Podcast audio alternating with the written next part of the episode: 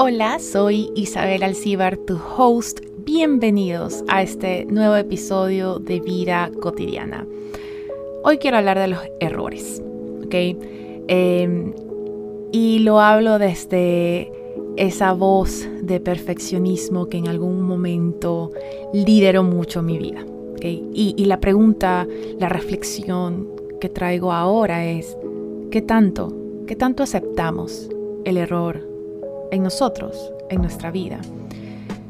Y lo menciono porque, bueno, retomando lo del perfeccionismo, hubo un tiempo bastante prolongado en el que me frustraba porque no hacía las cosas lo suficientemente bien en función de unos estándares míos que tenía ahí de, de literal perfección. Tiene que estar 100%, si no es 100%, no está bien. Un, un sistema binario bastante injusto.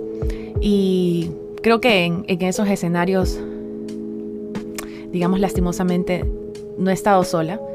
Eh, son escenarios que, que, comparto con otras personas que, que también tienen este sentido de, de, perfeccionismo. Y a veces nos olvidamos de revisar, ok, perfección tiene que ver con hacer algo bien, pero el hacer algo bien es un adjetivo de comparativo, o sea, necesita un punto de referencia. Bien en comparación a qué y qué significa que esté bien o que esté perfecto. Y digamos que en ese sentido de perfeccionismo, el error, pues, enemigo total.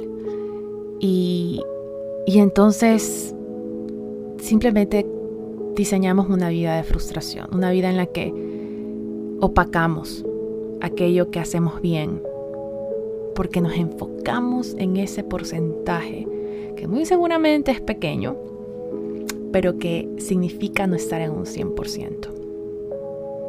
Y bueno, don't take me wrong, pienso que las cosas se necesitan hacer bien, pero no tienen que estar 100% bien para que estén bien. 90% es bueno. Realmente depende de, ciertas prioridades, ¿no? O sea, al final tenemos 24 horas, tenemos un recurso limitado que es la atención y querer hacer todo 100% bien es un poquito utópico, la verdad. Por ahí va a haber sacrificios. Tal vez la pregunta es, ¿qué puedo sacrificar? ¿Qué puede estar ok con un 90%? Tal vez según esas prioridades, el suficientemente bien tiene cierto grado. Ahí, si es que queremos medir en porcentajes o según algún otro calificativo. Y entonces, cuando revisamos esto, pues de alguna u otra forma empezamos a darle cabida al error en nuestra vida y, y ese error es un maestro, porque al final, como dice la frase, ¿no? De los errores se aprenden. Y digamos que si, que si no cometemos errores o no nos permitimos cometer errores ¿Será que la historia que nos contamos es, no tenemos ese lujo de equivocarnos? ¿Será que la historia que nos estamos contando es que es una obligación, es un deber propio ser perfecto? Pero luego vamos hacia otra pregunta y es, si el error lo estuviera cometiendo alguien más, ¿tendríamos ese mismo juicio? ¿Será que caemos en soberbia tal vez? Porque al final todos somos humanos. A veces nos olvidamos que nosotros mismos también tenemos una condición humana y dentro de esa condición el error es parte de. El error es parte de. Y de él aprendemos. A veces por evitar el error también nos frenamos de hacer cosas nuevas, nos aferramos a una zona de confort, nos contamos historias de juicio y no las creemos y no salimos de ellas. De hecho, este tema de hablar de los errores viene de la edición del, de, del episodio anterior. Hago la mínima cantidad de edición posible en estos episodios y entiéndase por edición, colocarle la musiquita ya, literal, es colocar musiquita, descargar el audio, publicar. E, eso es, eso es todo lo que hago.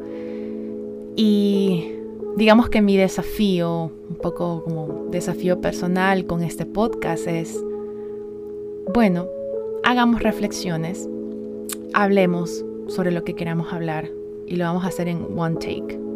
Entonces, lo que ustedes escuchan aquí es el one take de, lo que quiero decir. Entonces, em, usualmente lo que sí ocurre es, pienso algo, lo reflexiono un rato y, lo converso. Este tal vez es el episodio, al menos hasta ahorita, que como más rápido del episodio anterior que, que lo he grabado. Y bueno, empezó porque escuchaba cómo terminó el episodio anterior. Por favor, no regresen a escuchar dónde viene ese error. Pero eh, empezó por escuchar el final del, episodio anterior y, había como una muletilla, como un tartamudeo por ahí. Y, y me quedé chuzo. No lo terminé bien. Pero bien en comparación a qué? Lo natural es que haya ciertos tipos de muletillas en algún momento, que a veces en el generar una conversación, en, vocalizar nuestros pensamientos, hay algún tartamudeo o hay alguna pausa más prolongada posiblemente de lo que queramos. Es algo natural de nuestra comunicación. Sí, para ser efectivos en, dar una, charla, en una exposición, en referirnos hacia alguien, por supuesto, la práctica nos hace más elocuentes, más fluidos, todo eso, pero no significa que no podamos equivocarnos en esa comunicación y, y, ya extendiendo el tema, equivocarnos en general en lo que hagamos, de que haya por ahí algún tipo de error. Y a veces pienso que nos acostumbramos a pensar que el, error como que no tiene cabida y nos empezamos por eso a juzgar más. Cuando de ese error aprendemos, de ese error o de eso que lo vi como un error, como un defecto, pues nace este episodio de aquí. Y tal vez este episodio permita a alguien más ser más compasivo consigo mismo y permitirse errar y aprender a partir de ese error. ¿Qué tanto le damos bienvenida al error en nuestra vida? ¿Qué tanto lo acogemos como un maestro para ser mejores en aquello que hayamos hecho la equivocación? Para ser compasivos con nosotros mismos. Para contribuir mejor a nuestra sociedad nuestra vida. El error nos lleva a aprendizajes.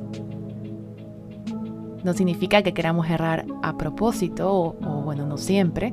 En ejercicios creativos a veces el error pues, se, genera a propósito eh, con fines, digamos, didácticos y creativos como tal. No significa que queramos errar a propósito, pero si ocurre, y no hubo una intención maliciosa por ahí. Pasó. Hagamos algo al respecto, algo bueno, algo constructivo, algo que nos haga mejor persona. Permitámonos ser ese humano que también se equivoca. Permitámonos aprender como humanos que somos. Nos estamos escuchando.